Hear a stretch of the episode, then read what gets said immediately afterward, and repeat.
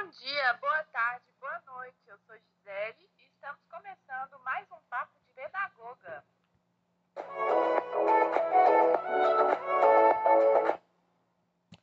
Eu me chamo Sabrina e no papo de hoje vamos falar sobre um filme que retrata conflitos familiares, a realidade da educação pública e a forma como os professores são tratados. O filme se chama O Substituto, de Tony Kai. Ele foi lançado aqui no Brasil em 2013 e ele conta a história de um professor né, é, de ensino médio que, apesar de ter um incrível dom para se comunicar com os jovens, ele escolheu dar aula apenas como substituto, para evitar criar vínculos.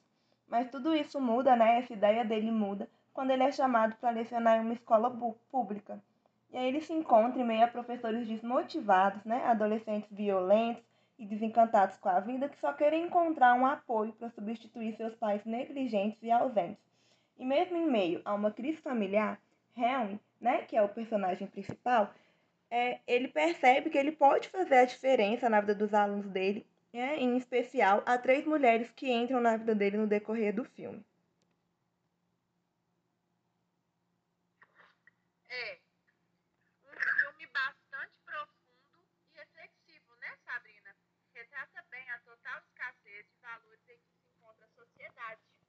E hoje para o nosso papo de pedagoga, trouxemos a Deisilane Modesto Alves, que é pedagoga há sete anos da EMEI de Jardins Comerciais, para conversar um pouquinho sobre o filme. Seja bem-vinda, Deisilane. Oi, meninas, tudo bem? É um prazer estar com vocês. Então, Dave, para a gente começar o nosso papo de hoje, né? Qual a sua opinião sobre o filme? Assisti o filme é o substituto. E a conclusão que eu tirei dele foi que eu não gostei muito do filme, eu achei ele muito pesado. Apesar de saber que é a realidade de muitas das nossas instituições, né, de hoje em dia, é, eu achei ele muito pesado e também eu não gostei do final do filme. Eu achei que não teve, né, é, uma resolução para aqueles problemas todos que estavam na instituição. Eu esperava um pouco mais do filme, do final do filme. Entendi. E no seu tempo como docente, enfrentou ou precisou lidar com alunos problemáticos e colegas de trabalho como do filme? Como lidou com essa situação toda? Sim, eu já passei por várias dessas situações.